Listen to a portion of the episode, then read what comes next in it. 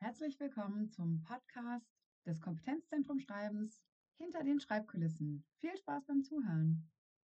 Heute spreche ich mit Professor Dr. Christoph Kohlgemeier aus der Physikdidaktik und werde ihn nun erstmal einmal kurz vorstellen. Herr Kohlgemeier hat nicht nur promoviert und habilitiert, wie eben die Titel schon verraten, sondern hat auch sein Referendariat und sein zweites Staatsexamen in den Fächern Deutsch und Physik für die Sekundarstufen 1 und 2 absolviert. Noch vor dem Referendariat hat er an der Universität Bremen zum Thema physikalische Kommunikationskompetenz, Modellierung und Diagnostik promoviert. Nach verschiedenen Vertretungsprofessuren im Bereich der Didaktik der Physik an den Universitäten Osnabrück und Kassel und seiner Habilitation an der Universität Bremen 2017 ist er nun seit dem 1. Oktober letzten Jahres Leiter der Didaktik der Physik an unserer schönen Universität Paderborn. Herr Kohlgemeier, das klingt nach einem sehr interessanten und abwechslungsreichen Werdegang, in dem Sie wahrscheinlich auch das eine oder andere Mal etwas schreiben mussten. Da stellt sich mir die Frage, haben Sie einen bestimmten Prozess? Oder anders gesagt, wie gehen Sie beim Schreiben vor? Gibt es bestimmte Schritte und Vorbereitungen, die immer ein Teil Ihres Schreibprozesses sind? Ja, also erstmal freue ich mich natürlich, dass ich hier eingeladen bin und dass ich was dazu sagen darf und kann. Es ist ja erstmal, finde ich, ein schöner Schritt, dass man auch einen Physiker mal fragt, wie denn das mit dem Schreiben wohl läuft. Ein gut Physikdidaktiker, der aber nichtsdestotrotz in den Naturwissenschaften natürlich zu verorten ist. Und da ist das mit dem Schreiben ja immer so eine Sache. Und zu Ihrer Frage würde ich sagen, so ein Standardvorgehen, glaube ich, habe ich überhaupt nicht. Das kommt dann doch sehr auf die Textsorte an, mit der ich mich gerade befassen muss. Wahrscheinlich gibt es sowas wie unbewusste Skripte, die immer wieder ablaufen, weil ich eine gewisse Erfahrung damit gesammelt habe, wie man etwas schreibt. Wenn ich so an die Prozesse denke, die bei diesen wichtigen Meilensteinen der Fall waren, also wenn es um das Verfassen von Staatsexamensarbeit, Dissertation oder Habilitationsschrift der Fall war, dann war es natürlich immer so, dass umfangreiches Einlesen vor dem Schreiben erst einmal da war, weil man ja das Gefühl haben haben muss, dass man irgendwie eine Vorstellung vor Augen hat von dem, was man jetzt gerade zu Papier bringen möchte. Und ich würde sagen,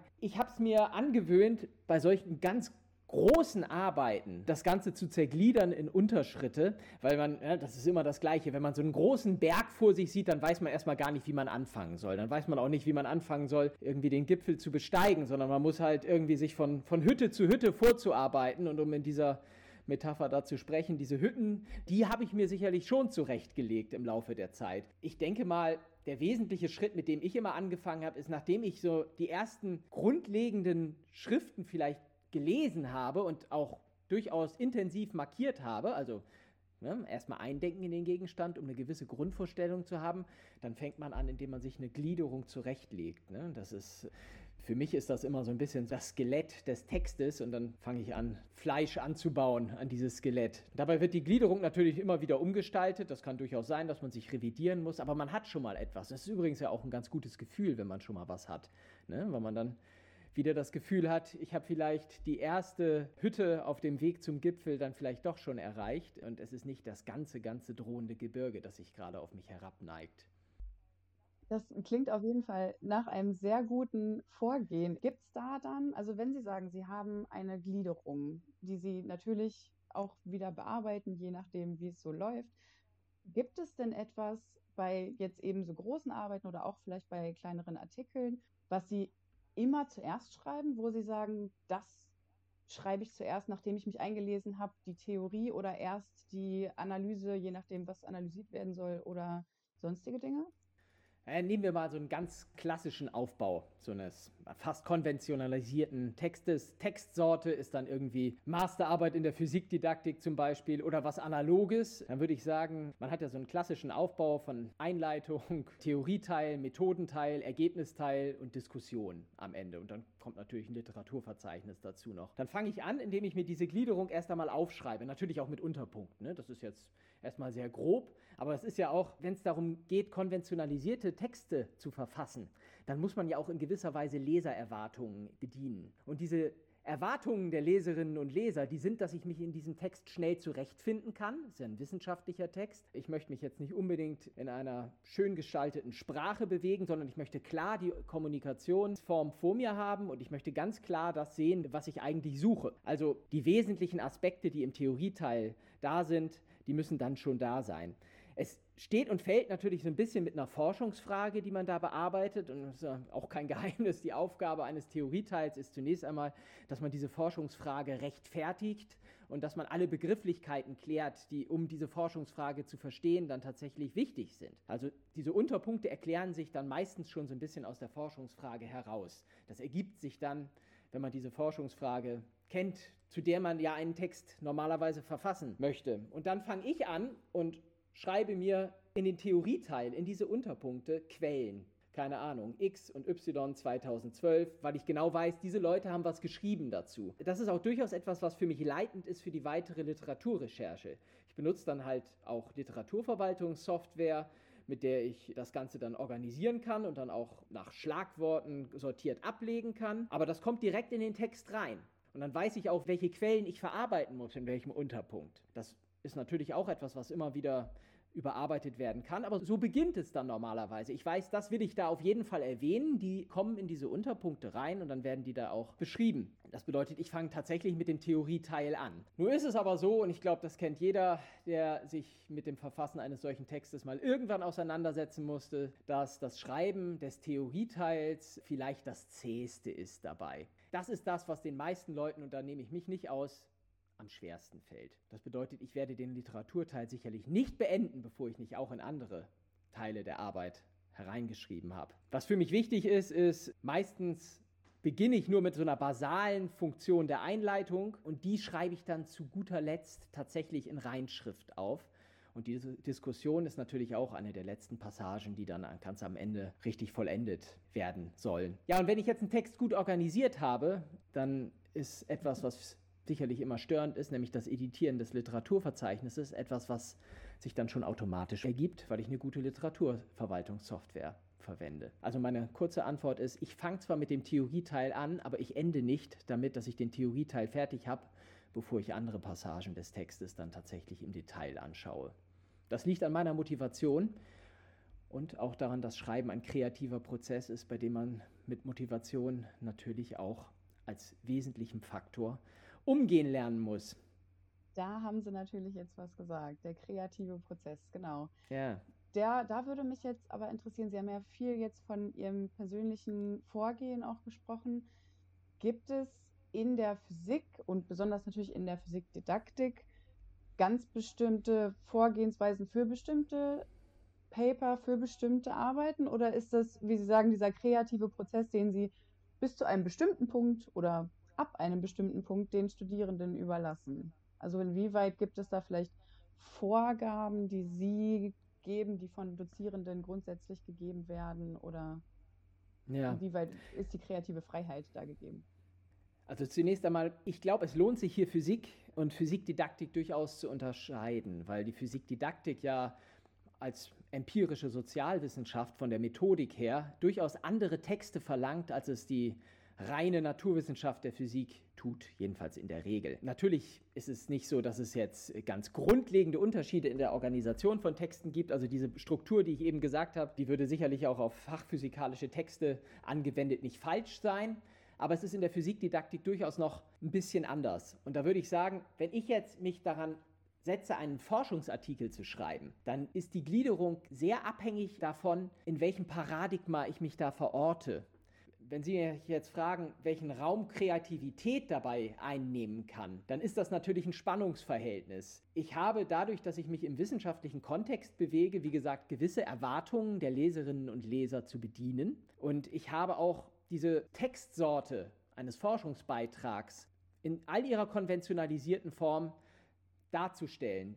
Insbesondere wenn ich Forschungsartikel einreiche und die dann durchs Peer Review laufen, also von Kolleginnen und Kollegen anonym begutachtet werden, dann ist das tatsächlich ein wichtiger Punkt. Wenn man darauf schaut, als Reviewer auf so einen Artikel und den überhaupt nicht versteht in seiner Struktur, dann ist das keine gute Ausgangsbasis dafür, dass dieser Artikel dann tatsächlich auch positiv begutachtet wird. Die Kreativität, die spielt natürlich eine Rolle dabei, wenn es darum geht, Worte zu finden und es sind auch nicht alle Phrasen, die da drin vorkommen, jetzt Dinge, die konventionalisiert wären. Da spielt das sicherlich eine große Rolle. In der Struktur eines Textes würde ich sagen, in der Regel eher weniger. Aber was Studierende mich natürlich oft fragen, wenn es um Abschlussarbeiten geht, ist, gibt es Vorgaben, was jetzt die reinen Formalia eines Textes angeht? Das ist in der Regel etwas, was ich den Studierenden frei lasse. Also es ist natürlich schon so, dass man sich Strukturen wünscht dabei, Vorgaben vielleicht auch wünscht, damit man auf der sicheren Seite ist. Das ist nicht nur nachvollziehbar, sondern das ist auch ein gutes Recht. Aber ich gebe jetzt nicht eine bestimmte Art zu zitieren vor, sondern ich möchte eine konsistente Art und Weise zu zitieren haben. Ich gebe auch keine bestimmte Schriftgröße vor oder ein bestimmtes Zeilenformat, sondern es soll in der Regel gut lesbar sein. Und wir in der Physik, wir haben ganz häufig eine Textverarbeitungssoftware namens LaTeX, die wir hier verwenden, mit der relativ leicht und standardisiert gut lesbare also von der äußeren Form her gut lesbare Texte erzeugt werden können. Dafür ist es etwas sperriger, diese Texte dann zu schreiben, weil man sich durchaus ein bisschen mit Programmierkenntnissen daran wagen muss. Trotzdem etwas, was ich immer wieder empfehle, einfach weil es das Schreiben längerer Texte leichter macht. Okay, vielen, vielen Dank. Das klingt auf jeden Fall so, als gäbe es bestimmte Strukturen, an die sich natürlich alle Studierenden der Physikdidaktik halten müssen. Aber das ist jetzt so meine Frage, weil wir viel über Kreativität gesprochen haben, auch natürlich über die Struktur, über das Layout. Gibt es einen Punkt, würde mich jetzt interessieren, den Studierende auf jeden Fall verstehen müssen, um eben besondere persönliche von Ihnen vielleicht oder auch grundsätzlich fachliche Erwartungen erfüllen zu können. Also um einen Text wirklich als verständlich darzustellen, gibt es da irgendeinen bestimmten Punkt, wo Sie sagen, das muss auf jeden Fall enthalten sein?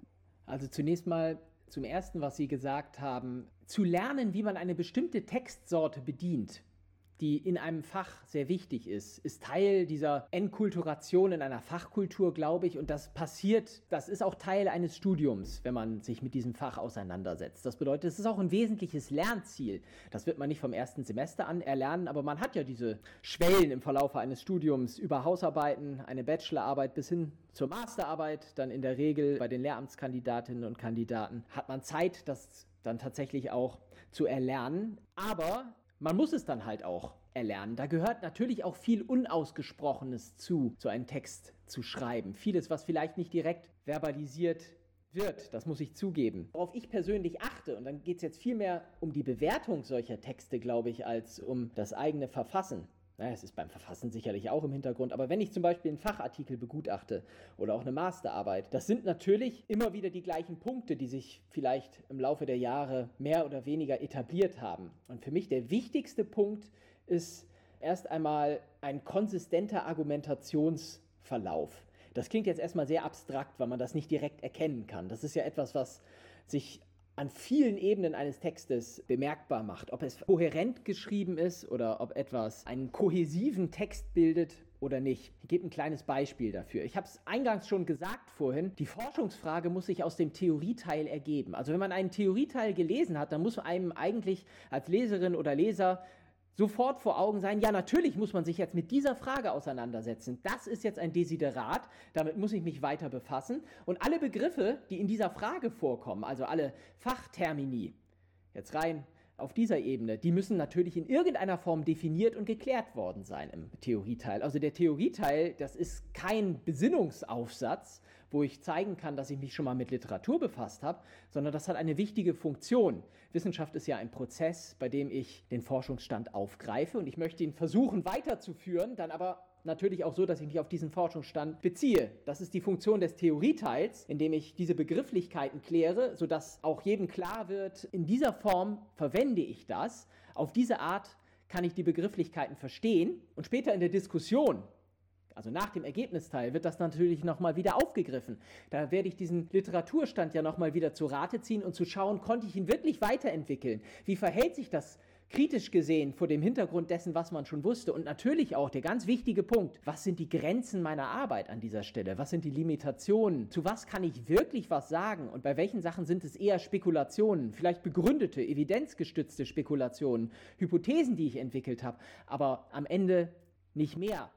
Als das, was es nicht unbedingt abqualifizieren soll. Ne? Also viele Arbeiten möchten nur Hypothesen entwickeln. Das ist auch etwas, was die Wissenschaft voranbringt, aber es muss klar gekennzeichnet sein. Das sind alles Kennzeichen eines guten Argumentationsverlaufs, dass die einzelnen Teile ineinander greifen. Die Forschungsfrage ergibt sich aus dem Theorieteil, die Diskussion zieht den Theorieteil zu Rate, bezieht sich natürlich auch auf die Forschungsfrage. Wenn ich Hypothesen beschreibe zu meiner Forschungsfrage, bei denen ich Erwartungen literaturbasiert dokumentiere, was möglicherweise Ergebnis der Untersuchung ist, ist, dann muss das natürlich auch begründet sein aus der Theorie. Alles bezieht sich aufeinander und Ergebnisteil, da rate ich immer dazu, den nach Forschungsfragen und Hypothesen organisiert dann auch darzustellen. Das machen viele nicht, sondern die dokumentieren dann rein Zahlen oder Grafiken. Das ist etwas, was sicherlich kein Kennzeichen einer guten Arbeit ist, sondern es muss sich auch organisiert an den Hypothesen und an den Forschungsfragen dargestellt finden. Wieder das Bedienen von Erwartungen von Leserinnen und Lesern. Die sehen diese Forschungsfrage, möchten das dann sehen in ihrem Text, wo ich etwas dazu finde und dann möchten sie es auch kritisch einschätzen können. Denn das ist ja auch kein Geheimnis. Man liest so einen Text nicht von vorne nach hinten, sondern man liest einen Text in der Regel dann aspektweise nach Leitfragen, die man sich als Leser dann selbst zurechtlegt auch teilweise konventionalisiert sicherlich. Aber genau das muss möglich sein. Genau diese Art und Weise, den Text zu lesen, muss möglich sein, damit er gut ist. Und das ist sicherlich nicht ganz leicht zu erreichen, weil es eine gewisse Erfahrung braucht und ein gewisses Üben. Aber es ist Kennzeichen eines exzellenten Textes, dass die einzelnen Teile ineinander greifen, aufeinander Bezug nehmen und sich auseinander entwickeln.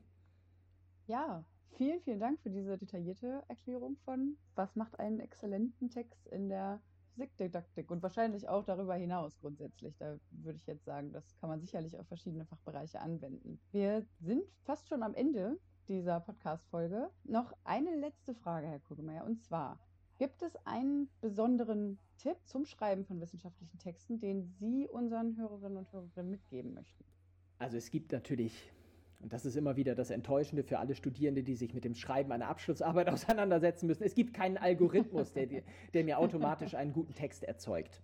Das ist, wie gesagt, am Ende dann doch ein Prozess. Ich sage es jetzt mal ein bisschen elegischer vielleicht man gibt ja immer ein bisschen was von sich selbst rein in so einen Text. Ne? Man drückt sich selbst in gewisser Weise aus. Es dokumentiert bei einer Abschlussarbeit auch einen Lebensabschnitt in gewisser Weise, den man vielleicht hier zu Ende führt, gerade damit. Aber man gibt immer etwas. Ich weiß nicht, ob ich der Einzige bin, den es so gibt, aber wenn ich mich mit einem Text auseinandergesetzt habe, dann ist das häufig an einer Stelle, wo es einen markanten Wechsel zum Beispiel in der Forschung gibt, wo ich etwas abschließe und das möchte ich zu Papier bringen, weil ich glaube, hier habe ich eine Erkenntnis gewonnen, die es lohnenswert ist zu kommunizieren. Das ist relativ analog, glaube ich, bei einer Abschlussarbeit, die dann einen Lebensabschnitt beendet. Und da gibt man etwas von sich selbst rein. Ich fühle mich selbst danach erst einmal leer. Ich fühle mich danach zwar durchaus euphorisch, also ich freue mich, das zu Papier gebracht zu haben. Ich bin niemand, der dann immer sagt, irgendwie alles, was ich mache, ist schlecht und ist sowieso nicht wert, gelesen zu werden. Das ist bei allen Texten, die ich lese, trifft das ohnehin nicht zu. Warum sollte es dann ausgerechnet bei mir zutreffen? Aber ich fühle mich dann euphorisch und dieses Gefühl, darauf lohnt es sich hinzuarbeiten. Ein wesentlicher Schritt ist sicherlich, glaube ich, erst einmal, dass man diese Gliederung gut geschafft hat, weil man durch das Gliedern sich selbst erst einmal ja gedanklich damit auseinandersetzt, wie die Struktur sein muss. Und das ist ein erster Schritt dahin, dann auch dieses konsistente Ineinandergreifen zu finden. Also die Gliederung geht aus meiner Sicht vor allem. Ja, und was man immer beim Schreiben irgendwann haben wird, ist, dass man die berühmten kleinen oder großen Schreibblockaden erlebt. Das geht mir genauso wie jeder anderen Person auch, dass man an diese Schwelle kommt, wo man das Gefühl hat, ich kann nicht mehr weiterkommen. Man darf sich deshalb nicht fertig machen. Also wenn man nur eine halbe Seite pro Tag geschrieben hat, dann kann es vielleicht auch eine wichtige Seite gewesen sein. Das lässt sich quantitativ überhaupt nicht bemessen. Also alle, die immer fragen, wie lang soll der Text sein, das ist gar nicht so wichtig, das ist höchstens formal wichtig, um das für mich dann zu organisieren, wie viel ich wohl zu lesen habe von meinen Studierenden, aber es kommt ja auf den Inhalt an. Es ist relativ wichtig, glaube ich, sich dafür dann nicht jeden Tag wieder neu kaputt zu machen, wenn man das Gefühl hat, zu wenig geschafft zu haben. Das ist eine absolute Bremse in der Kreativität, glaube ich. Und ich würde sagen, eine oder zwei pragmatische Strategien würde ich noch an die Hand geben, wenn es um das langweilige Schreiben des Theorieteils geht, dann lohnt es sich zunächst einmal, glaube ich, einen Basistext zu lesen und die gedankliche Struktur zu durchdenken dieses Textes. Die versuche ich erstmal in meinem Text wiederzufinden, um sie dann umzubauen, je nachdem, was ich dazu noch mehr gelesen habe. Aber ich starte mit nur einen Text. Das kann dann auch durchaus bei der Literaturrecherche der Fall sein. Ich schreibe gerne Exzerpte wichtiger Quellen, um zu wissen, an welchen Stellen des Textes ich das dann einbauen möchte. Und was vielleicht noch wesentlicher ist, die Schreibblockade, die kommt ganz häufig in diesem Theorieteil, weil man sich mit den Gedanken fremder Personen auseinandersetzen muss. Zu seinen eigenen Ergebnissen hat man meistens eine viel freudigere Beziehung und möchte sie gerne zu Papier bringen. Deswegen springt gerne vom Theorieteil zum Ergebnisteil. Und wenn man das Gefühl hat, man kann nichts mehr schreiben, dann macht eine schöne Tabelle, macht eine schöne Abbildung. Das kommuniziert auch. Das ist etwas, was man nachher im Text nochmal aufgreifen wird. Wer erstmal eine Abbildung hat und dann in einem Text beschreibt, was man darin sieht, hat auch einen wichtigen Baustein einer Arbeit geschafft. Und das schafft man normalerweise auch in weniger kreativen Phasen, weil das rein mechanisch geht, ganz häufig. Aber man hat trotzdem was gemacht und es vermeidet, dass man sich dafür fertig macht, schon wieder nichts zu Papier gebracht zu bekommen. Denn diese Phasen, die darf es nicht geben. Äh, Gerade in den Naturwissenschaften gibt es ja viele Personen, die ein bisschen ringen mit diesem Schreibprozess und es ist Teil des Studiums, sich trotzdem daran zu gewöhnen und vielleicht es auch so ein bisschen zu umarmen. Wie gesagt, man gibt etwas von sich selbst in diesen Text und diesen Teil, den man da gibt, den sollte man durchaus sympathisch finden. Das ist ein wunderschöner Schlusssatz. Vielen, vielen Dank, dass Sie sich die Zeit genommen haben und uns hier ein paar Fragen beantwortet haben. Ja, vielen Dank. Ich habe mich gefreut. Zum Schreiben durfte ich bislang noch nichts sagen, aber ähm, ich hoffe, dass es in irgendeiner Form bei irgendeiner Person da draußen auf Interesse stößt, was ausgerechnet ein Physikdidaktiker zum Schreiben sagt.